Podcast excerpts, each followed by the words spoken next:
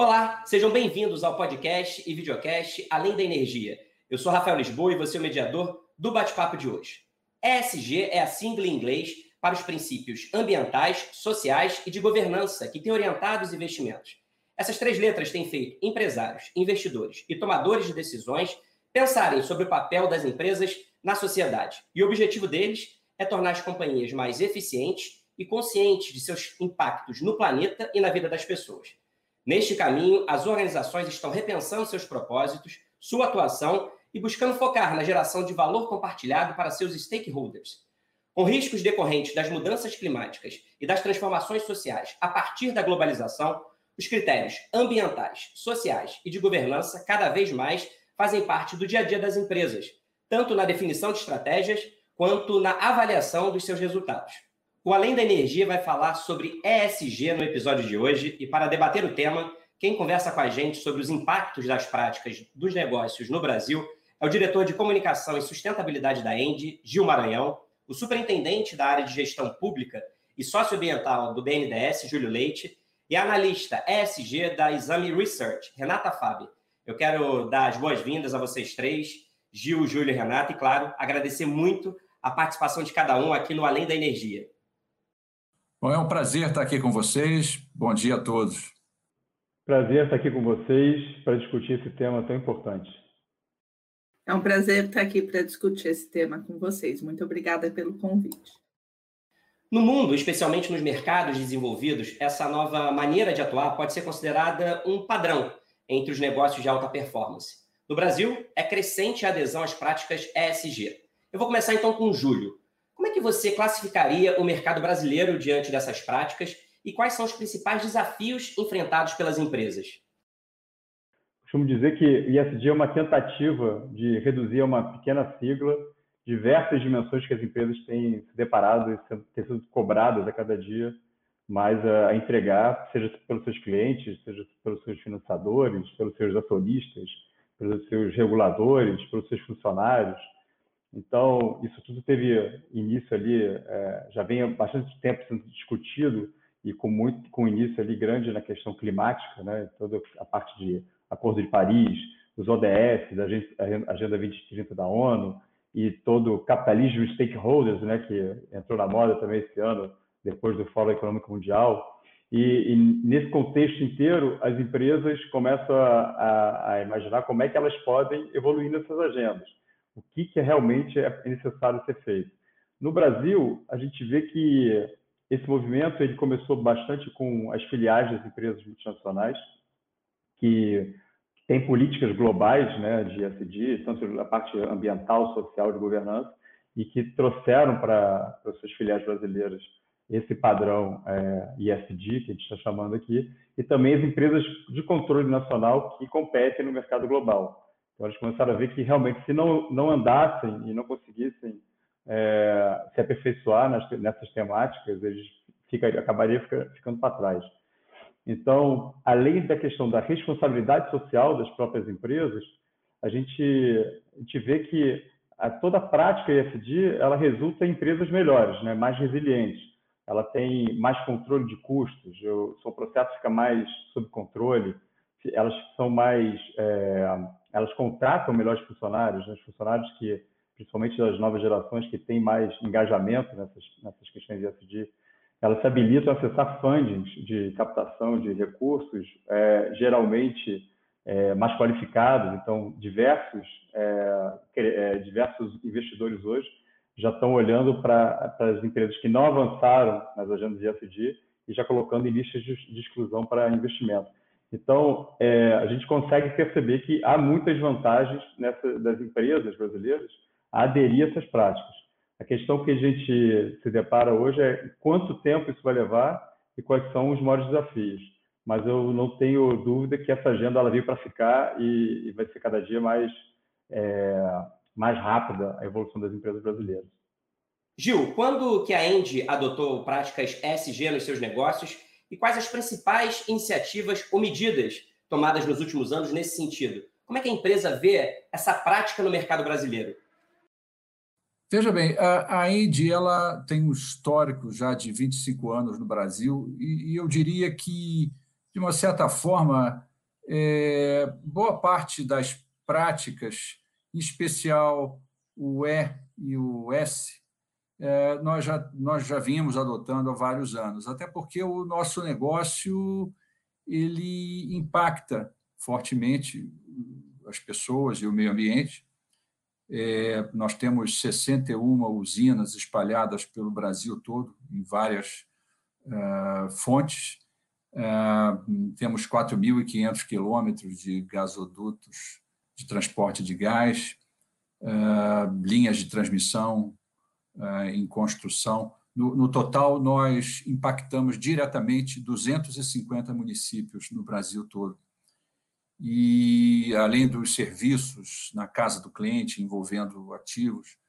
Então, o nosso negócio impacta. Então, por isso, a gente já tinha aí uma pegada social e ambiental é, muito forte e bastante reconhecida pelos nossos stakeholders. Mas a gente vem evoluindo, como, como o Júlio falou, um, um conceito em evolução, né? e uma agenda que veio para ficar, mas ela, ela, ela está em movimento, ela está em evolução constante. Uh, nós temos acompanhado esse movimento e evoluído junto, nos organizado, organizado as nossas práticas uh, também de governança uh, aí de uma forma organizada, né, com a metodologia própria, as métricas próprias aí que o mercado exige.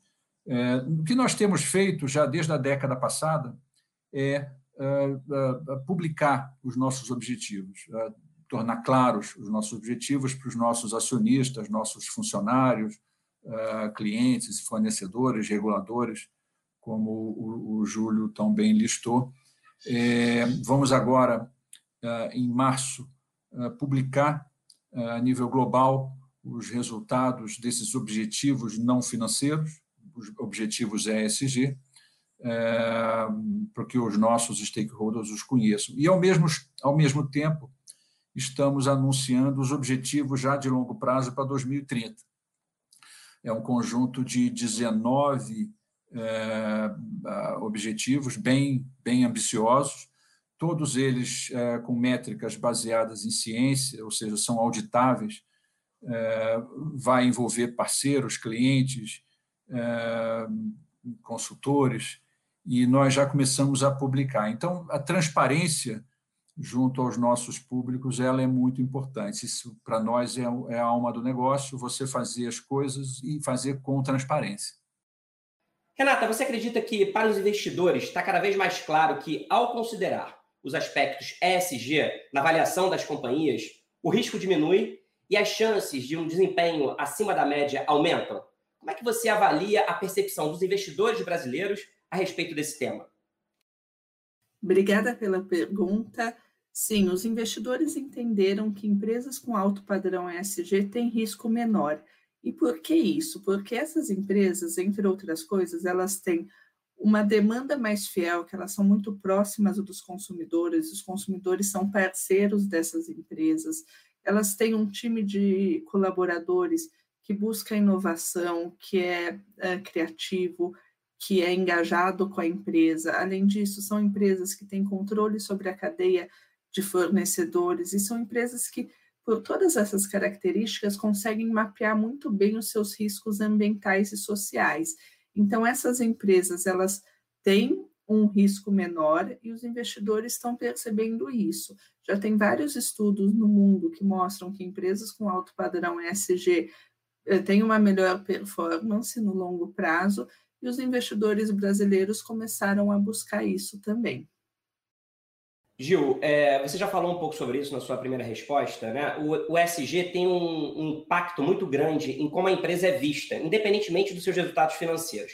Como é que a Endy trabalha a sua reputação em torno dessas práticas e como é que isso tem se refletido nos resultados da companhia? Primeiramente, o assunto ESG e, e tudo aquilo que gira em torno de, de ética, governança, uh, sustentabilidade, meio ambiente, eles estão representados uh, no nível mais alto na empresa, no, no, no, nosso comitê executivo. Então, já flui para dentro da empresa e para todas as nossas práticas, nossas rotinas, nossos processos estruturados Uh, isso é importante, é, o nosso stakeholder perceber que o assunto é tratado no nível mais alto, no nível mais estratégico. Segunda coisa, toda tomada de decisão de investimento ela é acompanhada por que nós chamamos de uma avaliação ESG. É, é um due diligence feito por profissionais especializados é, que envolve aí vários critérios. É, por exemplo, para citar alguns, nós temos um, critério de investimento com critérios de sustentabilidade, com padrões de sustentabilidade globais. Nós medimos para cada critério né, qual é a aderência do projeto. O projeto são ranqueados, recebem um, um rating. por exemplo, outra coisa são os riscos socioambientais. Quais são as suas mitigações, suas compensações, seus custos. critérios de eh, ODS, eh, eh, elegibilidade para green bonds, elegibilidade para mecanismo de desenvolvimento limpo, tudo isso é medido. Então, na tomada de decisão de um novo investimento, esses, todos esses critérios são, são avaliados. Depois tem as práticas internas, quer dizer, para você conseguir ser uma empresa sustentável, você tem que começar dentro de casa. Então, os, os funcionários têm que aderir, têm que estar engajados. Uh, depois passa, terceiro, pelo, pela nossa linha de produtos e a, a nossa própria, uh, nosso próprio propósito. Uh, a, a Indy, por exemplo, ela já anunciou que está saindo dos combustíveis fósseis. Nós anunciamos a, a venda ou descomissionamento no Brasil, inclusive, das nossas usinas a carvão. Nossa linha de produtos também ela precisa ser preparada para que o cliente tenha o benefício é, da sustentabilidade, da descarbonização, por exemplo. É o exemplo do, do nosso PPA verde, em que o, o consumidor livre, além de comprar energia, ele compra uma possibilidade de compensação do seu, das suas emissões de, de gases de efeito estufa no, no escopo 2 do GHG Protocol. E assim por diante. Tem que passar por todas as atividades, procedimentos, processos estruturados, práticas internas e, e produtos da empresa. E sempre mostrando isso com uma comunicação adequada para os seus clientes e diversos stakeholders, numa linguagem que eles entendam, claro. Júlio, no mundo todo, os chamados investimentos responsáveis já representam mais de 31 trilhões de dólares e 36% dos ativos totais, segundo dados da Global Sustainable Investment Alliance, publicados no Valor Invest. Como é que o Brasil caminha nesse sentido? Qual que é o peso dos investimentos responsáveis hoje no mercado nacional e como é que tem influenciado as empresas? Então, o que a gente tem visto, e isso já, já não é, é de hoje, é, existe uma, diversos movimentos de grandes investidores no mundo que têm se é, ido essa, nessa direção de exigir das empresas práticas socioambientais e de governança, de transparência mais, mais claras. Né?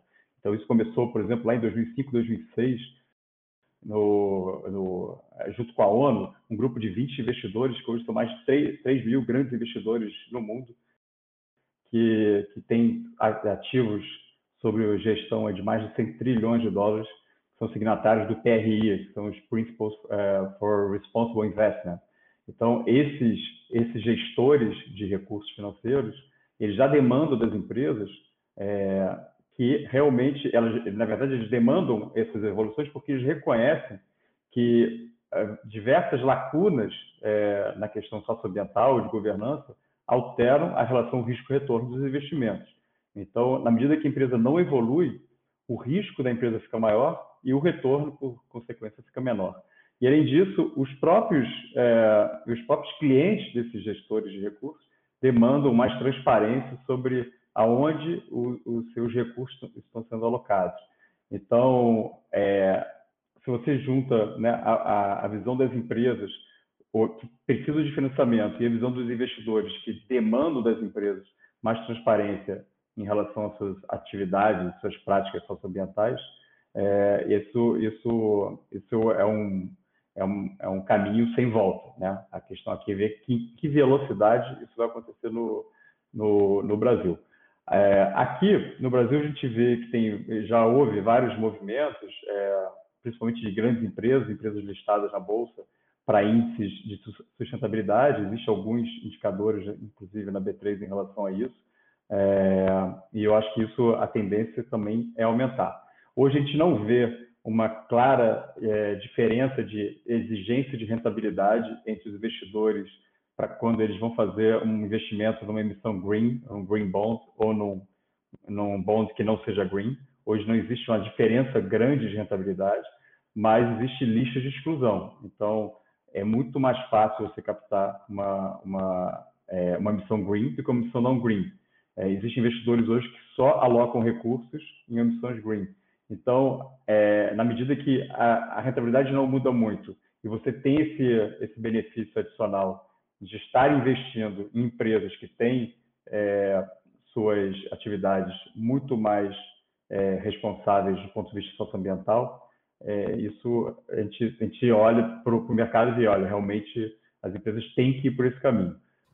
Renata, o Júlio falou aqui sobre esse movimento né, de busca por investimentos sustentáveis no mundo e também no Brasil. Na sua opinião, qual é a importância de buscar investimentos sustentáveis?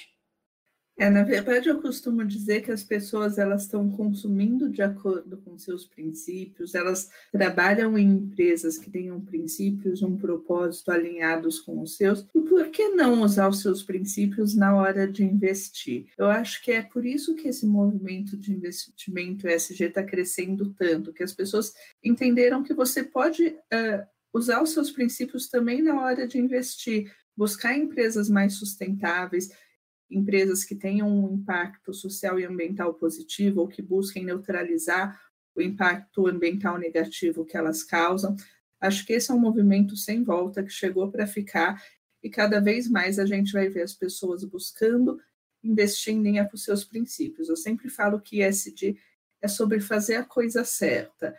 É muito mais fácil você trabalhar numa empresa que você confia, numa empresa que você sabe que faz o bem, você consumir um produto que você sabe que vem de uma empresa que se preocupou com o impacto ambiental e social desse produto, e para investir a mesma coisa.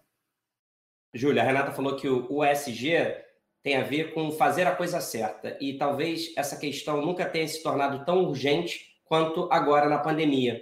Por isso que eu faço essa pergunta para você. Você acredita que a pandemia acelerou essa agenda ESG no Brasil ou ela representa um obstáculo à implementação desses princípios? É, realmente, a crise de saúde abriu uma grande discussão sobre como que a gente interage com, enfim, com o próprio ecossistema, né? E quais são os reflexos de nossas ações em relação é, é, ao nosso futuro. Então, a gente viu que esse ano especificamente, 2020, é, a maior parte das empresas se engajou de forma muito grande, muito relevante, junto com os governos. Isso não digo só no Brasil, no mundo inteiro, para ajudar é, na questão da, da, do combate à crise. Então, você vê no Brasil, nos Estados Unidos, na Europa, montadoras de automóveis é, recuperando ventiladores mecânicos, né? indústria têxtil fazendo máscaras, é, máscaras para as pessoas usarem então, esse foram é, é, bancos, grandes instituições financeiras, grandes empresas fazendo filantropia, grandes doações para auxiliar hospitais filantrópicos é, é, no, no, Brasil, por exemplo. A gente, teve, a gente viu aqui o, grandes bancos colocando, fazendo seus maiores movimentos filantrópicos desde sua fundação é, para ajudar é, hospitais filantrópicos. Então, a gente vê que é, toda essa questão da Covid e, e, isso que a gente falou um pouco no começo, né, do, capitalismo, stakeholders, que de um lado a empresa se vê se vê não só como objetivo social é, dela como ter lucro, mas o objetivo social dela ajudar também além do lucro, ajudar a melhorar seus processos, melhorar, melhorar seus produtos e sua interação com os recursos naturais e com a natureza. Isso tem tudo a ver. E a gente vê também é, que começa a aparecer uma consciência entre os gestores das empresas de que nada adianta é, ter operações muito lucrativas no, no, no, curto prazo, se no médio e longo prazo seu negócio pode estar fadado a fracasso, né? principalmente para aquelas empresas que têm uma grande dependência de recursos naturais. Então, enfim, apesar dessa grave tragédia que foi a crise de saúde, acho que demos passos muito largos esse ano nessa discussão, avançamos muitos anos é, nesse, nessa busca por modelos de negócios mais sustentáveis. Renata, o Júlio falou aqui da preocupação social e ambiental das empresas durante a pandemia. E do ponto de vista dos investimentos, como é que a pandemia afetou a busca por produtos de impactos ESG e quais são as principais dúvidas dos investidores? Bom, a demanda por investimentos ESG aumentou muito nesse ano. Basta ver a quantidade de fundos ESG que estão sendo lançados, não só de equity, mas também de dívida, as empresas preocupadas e trabalhando para mostrar suas melhores práticas, ah, vendo como elas podem melhorar suas práticas, e tudo isso porque é difícil imaginar que as pessoas passam por um momento como esse sem se questionar o que elas podem fazer para melhorar. Uh, eu acho que a grande dúvida dos investidores que você perguntou quem é realmente genuíno, quem está buscando fazer a coisa certa e o que é greenwashing, né? O que são aquelas empresas que uh, não atacam os seus pontos materiais, mas que tendem a falar coisas boas, por exemplo, ou que uh, fazem uma doação, ou que uh, focam em alguma causa social pequena. Eu acho que para resolver essa questão, as pessoas têm que entender o que, que é material para essa empresa e como essa empresa está uh, endereçando esse ponto. Uh, as empresas que não endereçam o ponto, os pontos materiais dela, delas, mas que falam, tentam mostrar outras coisas, essas muito provavelmente estão fazendo green, greenwashing, que é você tentar mostrar que você é sustentável, mas na verdade isso não está na sua essência. E isso acaba sendo sério porque tem vários estudos que mostram que as empresas que fazem greenwashing, isso não se traduz em retorno. As empresas que têm retorno maior são as empresas que entendem quais são seus pontos materiais e trabalham para melhorá-los.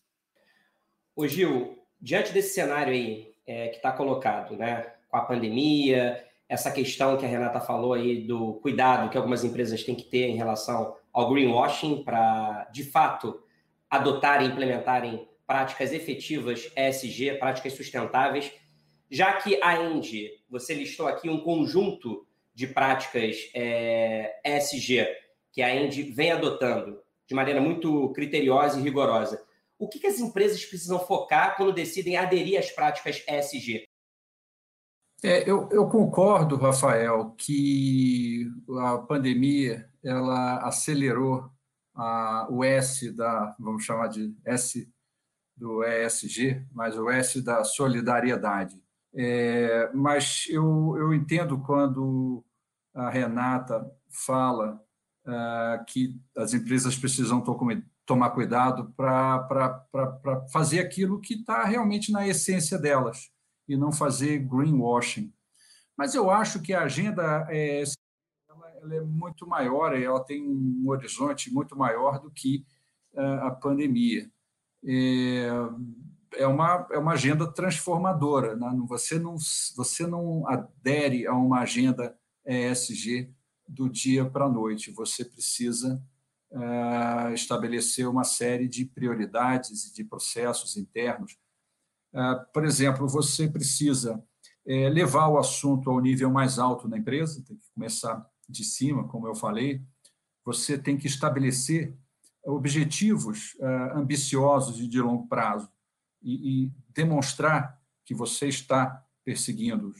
Uh, você precisa criar uma cultura não financeira, uma cultura ESG dentro da empresa, uh, para que o, os seus colaboradores possam participar, comprar e praticar, criar o engajamento, o, o walk the talk, como se fala hoje em dia, porque senão você não não demonstra isso para fora se você não pratica internamente. Você tem que estar disposto a promover mudanças no seu modelo de negócio, se necessário, transformadores também. É, você precisa ter uma capacidade, eu já falei isso anteriormente, de demonstrar para o seu stakeholder o que você está fazendo e que está fazendo a coisa certa, como bem falou a Renata. Então, a comunicação correta, usando a ciência, como eu falei também. É, então, isso é transformador. Você não faz isso de um dia para o outro, você faz isso ao longo de anos, porque senão vira comunicação pura. E assim a gente chegou ao fim do nosso bate-papo. Eu quero muito agradecer aos nossos convidados pela participação aqui no nosso Além da Energia. Muito obrigado, Gil, Júlia e Renata. Foi um prazer. Muito obrigada pelo convite. Foi um prazer estar aqui com vocês hoje. Obrigado, Rafael, Júlio, Renata. Foi um prazer também enorme. Eu agradeço aí muito a vocês em nome da Endy.